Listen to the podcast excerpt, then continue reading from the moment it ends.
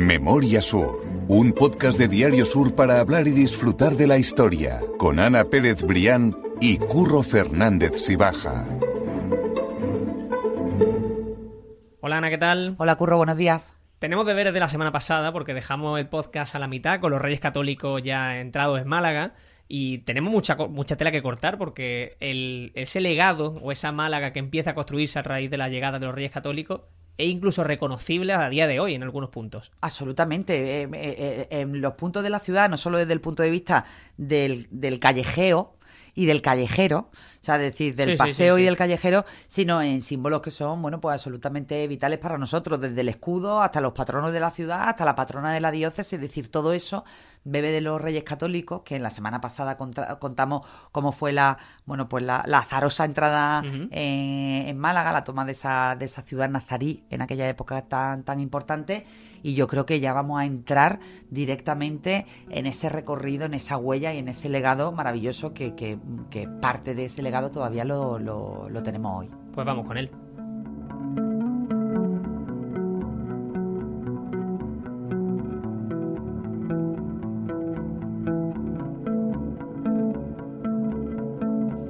A mí me gusta pensar, eh, salvándose a la distancia para que la gente me entienda, cuando llega a una casa nueva en que tú dices, oye, pues no me gusta cómo está pintada esta pared o no me gusta este mueble. Totalmente. En definitiva, lo que los Reyes Católicos hicieron, querían como desvincular de todo ese pasado que había en esa ciudad de Málaga y proponer la Málaga que ellos, que ellos querían, en definitiva. Así que lo que hacen, el primer paso, por supuesto, es la parte, yo creo que religiosa, ¿no? Que en definitiva, era la causa. Esa fue la principal, Curro. Hombre, lógicamente, al final, la, lucha y la reconquista de los Reyes Católicos, la cruzada, eh, tenía una, una inspiración eh, religiosa, ¿no? O sea, ganar al andaluz, a la causa eh, cristiana, a la causa católica que los reyes eh, tanto defendían. ¿no? Entonces, em, si bien en la parte religiosa no, no fueron generosos. Eh, eh, eh, en la parte urbana sí fueron bastante respetuosos y ahora, y ahora después nos meteremos en ella. Pero por empezar con lo, con lo importante, o, sea, o, al menos con, con la causa principal, ¿no? Con la causa medular que los guió a lo largo de todas estas plazas, reconquistando al Andaluz. decíamos la semana pasada que los Reyes Católicos entran en la ciudad el 18 de agosto de 1487 y rápidamente se ponen manos a la obra.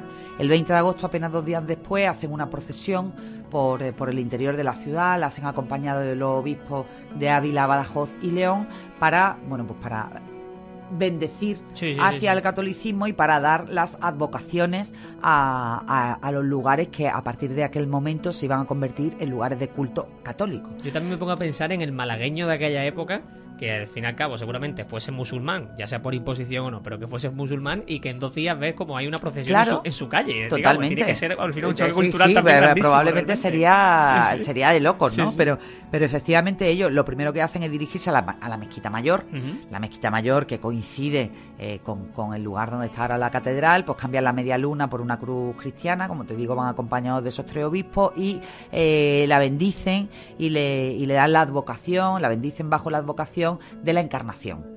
Eh, aquel sería el germen de la Catedral de Málaga, eh, porque a pesar de, aquella época solo se conserva la fachada gótica, la fachada del sagrario, y después, bueno, pues la, fisonomía de la catedral tal y como hoy la conocemos no llegaría hasta el siglo XVI con, con, Carlos V, ¿no? Pero sí que esa entrada en la mezquita mayor fue muy, muy simbólica y, bueno, y marcaría eh, el devenir de, de, la ciudad ya bajo, bajo el mandato de los Reyes Católicos. Hay una curiosidad que a mí me llamó mucho la atención y que también la he aprendido documentándome con esta charla, y era que los Reyes Católicos, gracias a una bula eh, del Papa Inocencio VIII, eh, tenían el privilegio de conceder las advocaciones a las iglesias que iban, que, iban construyendo. ¿no? Entonces, bueno, Málaga se convierte en el primer territorio donde los Reyes Católicos ejercen ese privilegio y en, primer lugar lo hacen, ya te digo, sobre la, la, mezquita, la mezquita central, que la convierte, bueno, pues en la parroquia o en la iglesia de la Encarnación que es lo que acabaría siendo, como tú dices, o al menos... La Catedral de Málaga, el plano exactamente, la Catedral de Málaga. Mm. Pero bueno, no es el único punto, porque tú muchas veces dices que todo lo que son esas zonas... Eh, ¿Cómo se...? Nunca me acuerdo Las parroquias. Las parroquias, en definitiva. Efectivamente, los reyes católicos dividen la ciudad en cuatro, eh, casi casi en forma de cruz, y hacen cuatro partes eh, perfectamente delimitadas en cuatro parroquias.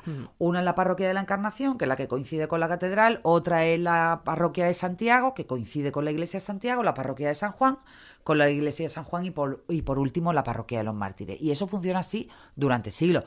Ojo, y sigue funcionando sí, hoy en sí, día. hoy sigue siendo es decir, son las iglesias de referencia Claro. de aquella época y todavía hacen un papel absolutamente medular en la, en la historia de Málaga, ¿no? Entonces, Claro, bueno, de hecho, ¿te acuerdas cuando fuimos nosotros a la iglesia de, de- de San Juan? ¿Fue cuando hicimos un capítulo especial con lo de la saeta? No, no fue la de San Juan, fue la de... eh, cuando hicimos el capítulo con el de la saeta, nosotros al no, final... esa era la de San Julián. La de San Julián, La de San. Julián. San, Juli- de San Juan estoy diciendo Ah. yo. Y entramos abajo a las catacumbas, Sí, realmente, sí, que nos sí. enseñaron. O sea, que Efectivamente, realmente todo eso teniendo es de- ese pasado, en definitiva. Claro, claro. Ajá, es que es curioso para que entendamos que Pues realmente... en el caso de los reyes católicos ponen en marcha, o sea, construyen muchísimas iglesias, lógicamente, pero esas cuatro referencias son, son las de las cuatro parroquias.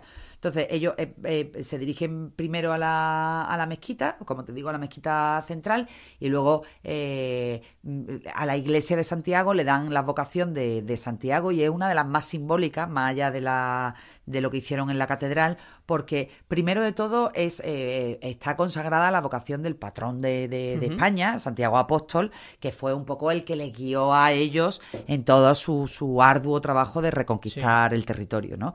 Y después porque además, eh, desde el punto de vista de la- de la- del callejero, es la que está más cerca de la puerta de Granada, que fue por donde entraron los reyes católicos a Málaga. Claro. Para que la gente lo tenga en la cabeza, la puerta de Granada, y lo decíamos en el podcast de la semana pasada, estaba en la Plaza de la Merced, Sí. más o menos en la Plaza Sí, de la Merced. sí. Entonces, bueno, pues la iglesia de Santiago se convierte, ¿no? En ese, en ese lugar simbólico. final de calle eh, Granada, en Para definitiva, recordar, claro. efectivamente. Y como anécdota, yo contaba, siempre me gusta sacar una, eh, eh, o contaba una anécdota de cada una. En esa iglesia, pues se bautizó en el año 1881 un bebé que también estaría llamado a cambiar la historia, eh, en este caso de- de- del arte y de la pintura contemporánea, que era Pablo Ruiz Picasso. Y que además una de sus madrinas, que eso lo recuerdo yo de, de cuando lo cuando lo miré con motivo de la charla de Calle Lario, eh, una de sus madrinas fue eh, la hija del Arco Luján. Ah, mira, qué bueno, eso no lo Sí, sabía. sí, efectivamente. Qué bueno, qué bueno. Eso es interesante también. Hablamos de ese plano religioso, de lo que supuso el cambio de, de Málaga, de la Málaga musulmana a la Málaga cristiana, pero como decimos, hay muchos más momentos, muchos Te más tengo que detalles. contar la iglesia de San Juan y Ah, la de los es mártires. verdad, es verdad, que me estoy yendo con la nos rama. hemos- claro, que Sí, tú sí, te, sí. te vas adelantando, pero la de San Juan también es importante. Primero porque la ponen en los arrabales de la ciudad musulmana, que también es bastante simbólico, ¿no? Como en el epicentro de, de- lo que era la ciudad. Después dicen, eh, hoy en día la iglesia está eh, consagrada a San Juan Bautista desde el siglo XVIII, pero dicen que originalmente la reina Isabel quiso que la vocación fuera de San Juan Evangelista, que le tenía muchísima devoción. Y la anécdota que hay que contar de ahí, que también la, la- la contábamos en un podcast de hace bastantes meses, aquí al final toda la historia está conectada, es la- la- las cinco bolas en la fachada de la Eso iglesia es. de San Juan, que una de las leyendas eh, que, se, que, que- que se defiende sobre el origen de esas cinco bolas es que eran las cinco reproducciones exactas de las bolas de cañón que utilizaron los reyes católicos para, para entrar en Málaga.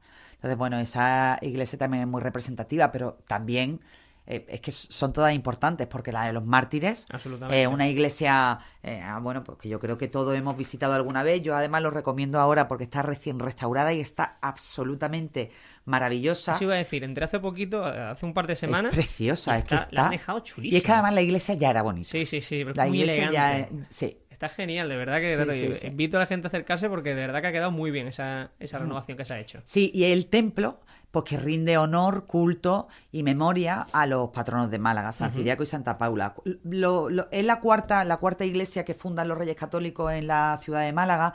eh, y ellos, a medida que van reconquistando, van intentando conocer cuáles eran los símbolos de cada una de las ciudades antes de la entrada de los musulmanes, es decir, siete siglos atrás, ¿no? Entonces, siete siglos atrás. Y entonces en el caso de Málaga eh, conocen la historia de San Ciriaco y Santa Paula y se, se juran, se prometen que en el caso de que conquisten la ciudad, bueno, pues le van a dedicar una iglesia a, a esos jóvenes, a esos jóvenes de la época romana que en el año tre- eh, 303 de la- del Imperio Romano, bueno, pues fueron lapidados en Martirico, en el, en el río, por no jurar de su fe, ¿no? Entonces, bueno, pues una de las primeras cosas, de las promesas que cumplen cuando entran en Málaga, efectivamente es eh, consagrar la cuarta de la iglesia, la cuarta de las parroquias, a los santos mártires de, de Málaga. Y también los convierten en los patronos de la ciudad y le dan entrada además en el escudo de Málaga, a través de una real cédula que, que yo recogía en la historia de los patronos, pero que me gustaría leerte porque es muy, Sí. muy representativa de cómo se distribuye también el escudo de, de Málaga. que es una de, de los regalos o de las huellas que nos quedan de los reyes católicos. Dice, la Real eh, Cédula concediendo el escudo de arma a Málaga, que se firma en el año 1424, recoge textualmente. Don Fernando y doña Isabel, por la gracia de Dios, rey y reina de Castilla, dieron por armas la forma de la misma ciudad y castillo de Gibralfaro, con el corral de cautivos en el campo colorado, y para la reverencia de los santos bienaventurados mártires, San Ciriaco y Santa Paula, que en ella fueron martirizados. Hay que poner su imagen en cada uno de ellos en par de la torre de Gibralfaro, con los colores de los santos patronos con resplandores de oro, con manto azul y túnica dorada y sobrecuello de Santa Paula dorado. Hay que recordar. Y efectivamente, si tú tienes en la cabeza el, escudo de la ciudad, es así. Es así. Luego se van añadiendo leyendas, ¿no? la de la primera en peligro de la libertad, Puerto Rico, muy hospitalaria, eh, pero el, nudo, el origen de, de, ese escudo está en los Reyes Católicos. Totalmente. Hay que recordar que igual que hablamos hace un ratito que estabas comentando tú de ese podcast que hicimos sobre la calle Las Cinco Bolas, también tenemos el podcast sobre la historia de San Ciriaco y Santa Paula. O sea que aquí vamos a ir sacando, como tú dices, esa historia circular de Málaga, de que tiramos de muchos temas, que hay muchos podcasts que ya hemos tratado, que la gente si quiere escuchar en profundidad, que lo busque, que lo busque o lo dejamos en la nota del podcast. al, final todo, al final todo suma. Y te decía que los reyes católicos eh, eh, instauran o, instauran la, la, festividad de los patronos de Málaga en honor a San Ciriaco y Santa Paula, los convierten en patronos de la ciudad y también convierten en patrona de la diócesis a la Virgen de la Victoria. Es, cierto que hay mucha confusión. Hay siempre, sí, sí, eso lo explica alguna vez porque siempre es claro, tú dices, bueno, pero los patronos no son San Ciriaco. No, no es la Virgen de la Victoria. Bueno, pues San Ciriaco y Santa Paula son los patronos de la ciudad y la Virgen de la Victoria es la patrona de la diócesis. y también la huella de la Virgen de la Victoria está vinculada con los Reyes Católicos, porque también lo contábamos en el podcast que cuando Fernando el Católico. Hay muchas leyendas sobre el origen de la Virgen de la Victoria, ¿vale? Algunos dicen que viene de la escuela, de la escuela sevillana, otra gente dice que viene de Trujillo y tal, pero a mí siempre me voy a la leyenda como más romántica, ¿no? Entonces, eh, no es una locura, o sea, decir, pudo, pasar realmente y de hecho tiene una base histórica muy sólida, ¿no? Y es que cuando Fernando se instala en el campamento de la Victoria, coincide cronológicamente con la boda de su hija Juana, Juana la Loca, con Felipe el Hermoso. Y en ese, en ese tiempo él recibe eh, regalos y obsequios de su consuegro, de Maximiliano de Austria. Y en una de esas llegadas de, obsequios viene una virgen pequeñita eh, de oratorio. De oratorio quiere decir que está pensada para ponerse en un retablo pequeñito para que, bueno, pues para que Fernando tenga esa compañía en su campamento. Bueno, Fernando inmediatamente se queda prendado de la imagen y a partir de ahora, bueno, pues la, devoción es eh, incuestionable, ¿no? De hecho, se dice que Fernando toma la decisión, o, sí, o toma la decisión de entrar en la ciudad de Málaga eh, porque en un sueño la Virgen de la Victoria le revela cómo puede entrar en, la ciudad.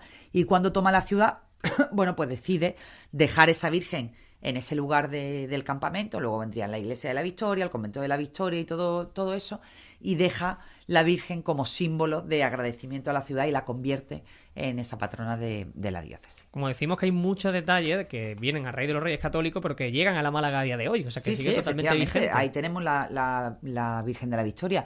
Y después otro dato curioso, por terminar ya con, lo religioso, que además nos lo contaba muy bien eh, Fernando en, en capítulos anteriores del podcast, era la Málaga conventual en el siglo XV y XVI, más allá de las cuatro parroquias y de las cuatro iglesias principales de los Reyes Católicos, Málaga es una ciudad de conventos. Nos lo contaba muy bien Fernando, ¿no? Había 10 grandes conventos femeninos, 10 grandes conventos masculinos y la pastilla de terreno que ocupaban en pleno centro histórico era de 30.000 metros cuadrados, que es una locura. Exactamente. Te voy a dejar respirar porque te lleva hablando un rato y no, quiero tampoco que lo, que lo pase mal. Ni es que me, he descubierto una historia que, me encanta.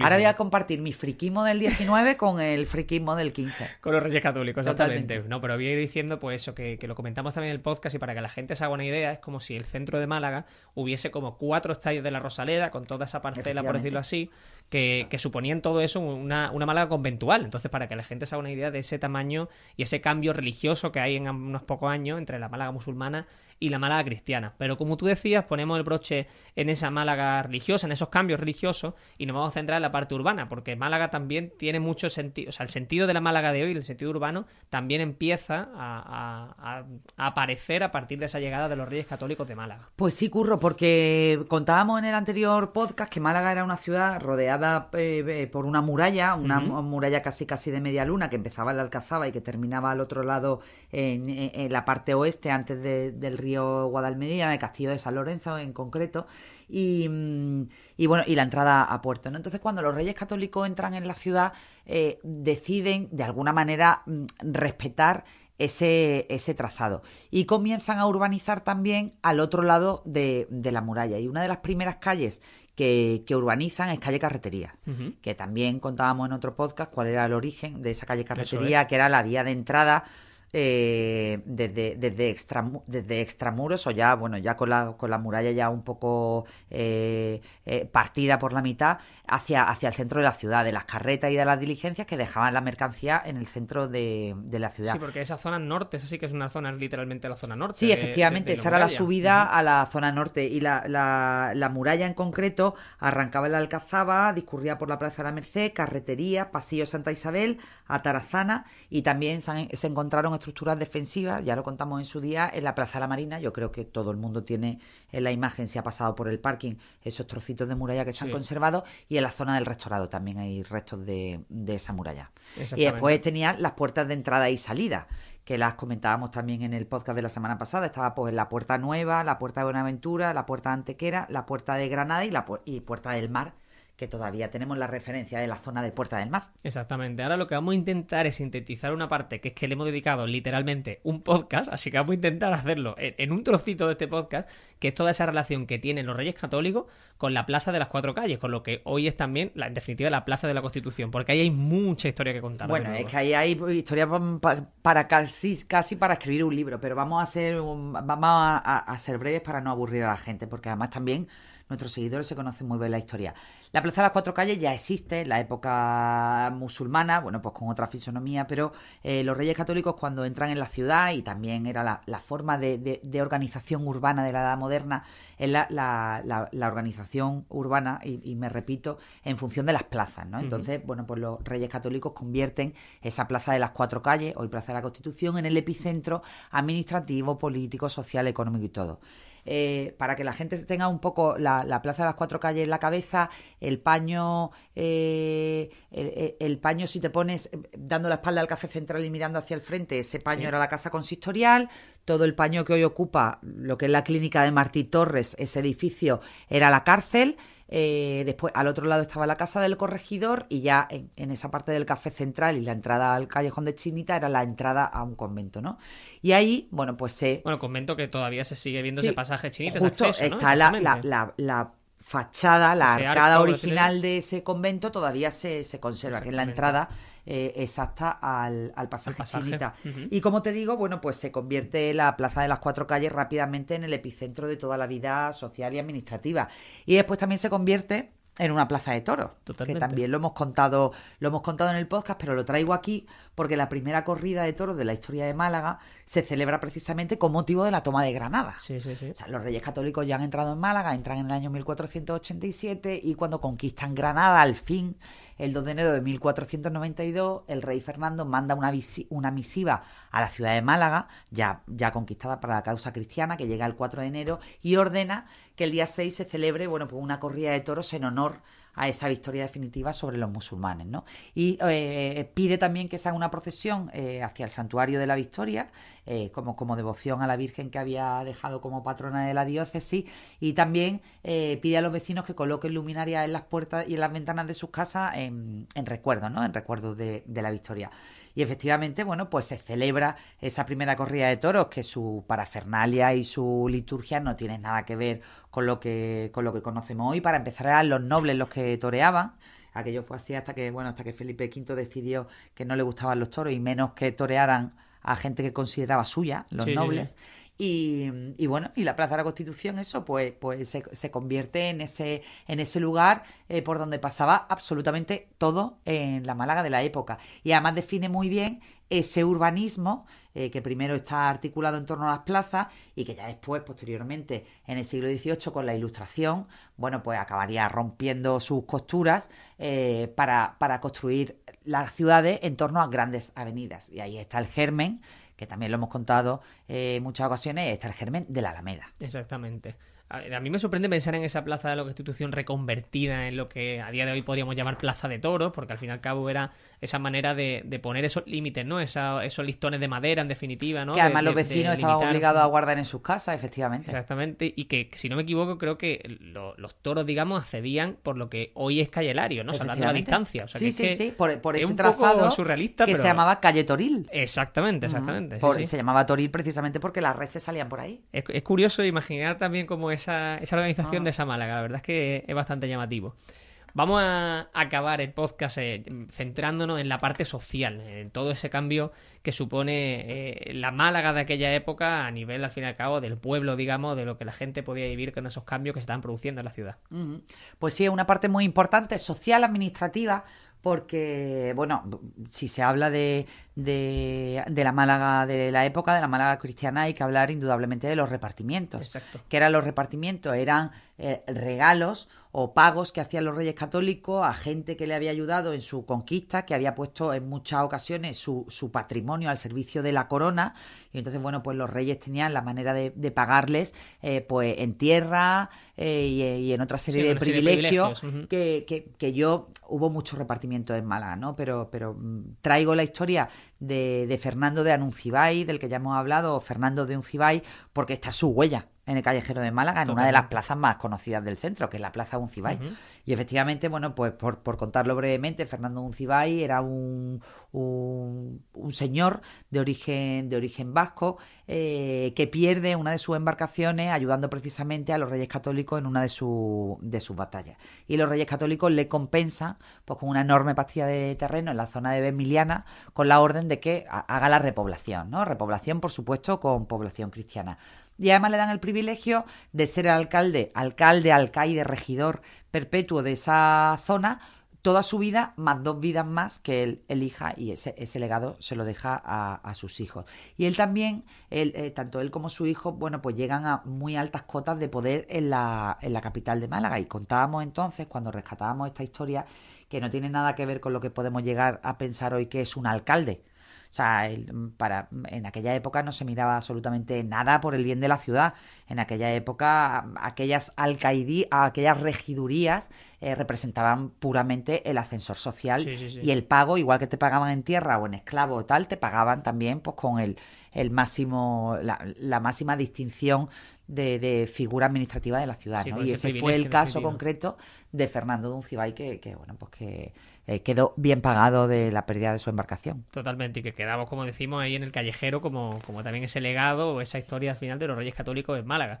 Pero a mí hay una historia. Por cierto, estaba pensando una cosa, que, a lo mejor es buena idea para un futuro podcast. Es que podemos contar prácticamente la historia de Málaga saltando de plaza en plaza. O Totalmente. la Plaza de la Constitución, un Cibay, nos vamos de allí a la Plaza de la Marina. La Marina, exactamente. es que podemos contarlo. Lo voy a dejar ahí. La Plaza Mijana. Sí, sí, yo lo dejo ahí como idea para un futuro podcast porque es verdad que parece La Plaza de San Pedro de Alcántara, que hablamos de ella, la Plaza de la Mierda, que hablamos en aquel podcast tan divertido de lugares que no se llaman así y que ya la plaza está muy bien, hay que decirlo. ¿eh? ya, no es la de la mierda, por ah. supuesto. Bueno, pero es verdad que podemos contar así con pinceladas con el nombre de las plazas. La Plaza de los eh, Jardín de los Monos. Totalmente. Pues ahí lo dejo. Ahí lo dejo. pues ya está, tomo nota. Pero bueno, vamos a, ir cerrando el, podcast con una de las historias más, llamativas de esta época. Que dejamos para el final. Exactamente. Y es literalmente la asistencia de las putas. O sea, la asistencia y la regulación de las putas en Málaga. Y como dijimos en ese momento, eh, cuando lo grabamos también, que no es de un modo eh, peyorativo lo de las putas, es que es literalmente era una parte del negocio, Era una parte del negocio de la corona. Y yo cuando hablaba en la charla de, de las putas,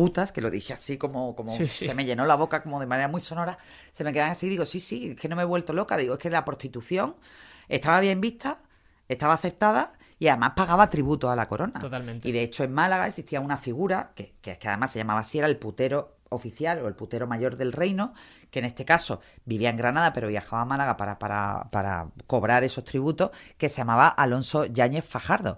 Y su nombramiento por los Reyes Católicos está recogido, está conservado en el Archivo Municipal de Málaga, es decir, para que la gente vea que no era una cosa nada menor, ¿no? Entonces, bueno, pues como os digo, era un negocio eh, perfectamente regulado y como en todo, eh, bueno, pues las prostitutas después también había un poco de doble moral, ¿no? Porque la, prostitución estaba socialmente admitida, pero siempre que no molestaran mucho, ¿no? O sea, que no atentaran contra las buenas costumbres, la salud pública y el, y el decoro, ¿no? Pero bueno, ahí estaban y, y, después también entre, la, entre las putas había clases, había clases, ¿no?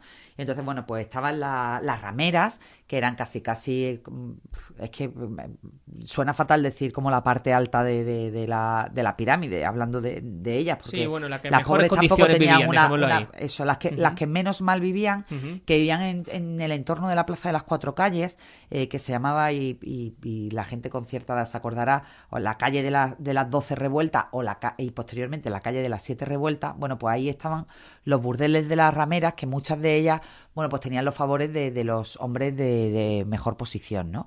Muchas de ellas incluso llegaban a acuerdos con ellos eh, y, incluso algunas, eh, bueno, pues conseguían sus viviendas. No solo tenían una condición y era, y esta parte de la historia me encanta, que era que tenían que poner una ramita eh, verde en la puerta para que la gente pudiera identificar que ahí se ejercía la prostitución. Y por eso de ahí viene el nombre de rameras, de las ramitas puestas en las puertas de, las casas.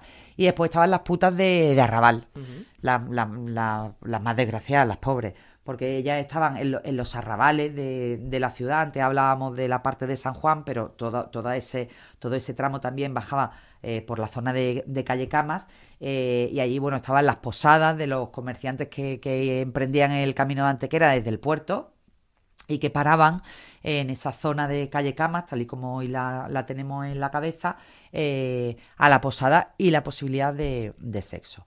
Pero ya te digo que las condiciones eh, no eran las mejores porque a pesar de que el putero se supone que les tenía que dar eh, asistencia médica, la alimentaba y tal, después las condiciones de vida pues para nada. Eran, eran las óptimas y se dice que en aquella época lo único que ellas tenían en propiedad era su propia ropa. Son historias curiosas de lo que dejan los reyes católicos, de otra manera. es como luces y sombras. Sí, sí, sí, luces y sombras, pero que en definitiva es la historia, que esto no es al final una, una historia ni, ni bonita ni nada, sino lo que ocurrió y que al fin y al cabo es, interesante contarlo y recuperarlo. Yo creo que, honestamente, te lo digo, lo has hecho muy bien. O sea, has organizado muy bien. ¿Te ha gustado cómo he este organizado yo mi reconquista en mi podcast? De verdad que sí, lo has hecho en nuestro podcast. No, no, no, pero que... Sí, es que no me quería volver loca y no quería empezar a contar anécdotas sin ton ni son. Quería organizarlo bien para que la gente pueda también hacer el, lo que queda del paseo. Mm. Totalmente, yo te lo agradezco por lo que te digo, porque en definitiva no hemos centrado en la charla que tú tenías, yo tenía la información de los podcasts que hemos ido haciendo, pero que ha habido cosas que incluso no sabía, que como siempre es un lujo al final. Hemos hecho un buen recosío, como se dice por aquí. Exacto. ¿eh? Ha sido la mejor, la mejor definición de lo que hemos hecho este, de todos los podcasts. Pues Ana, nosotros vamos a quedar pendientes la semana que viene. ¿Tenemos alguna cosa en mente chula? Sí, sí, tenemos alguna sorpresa. Exactamente, así que, que la gente esté atenta al podcast de, de, la semana que viene, a los futuros podcasts, porque seguro que van a pasarlo bien. Mil gracias de corazón. A ti siempre, Curro. Memoria Sur es un podcast de Diario Sur. Escucha un nuevo episodio cada semana en iVoox, Spotify, Apple Podcast y consulta las referencias de este episodio en diariosur.es.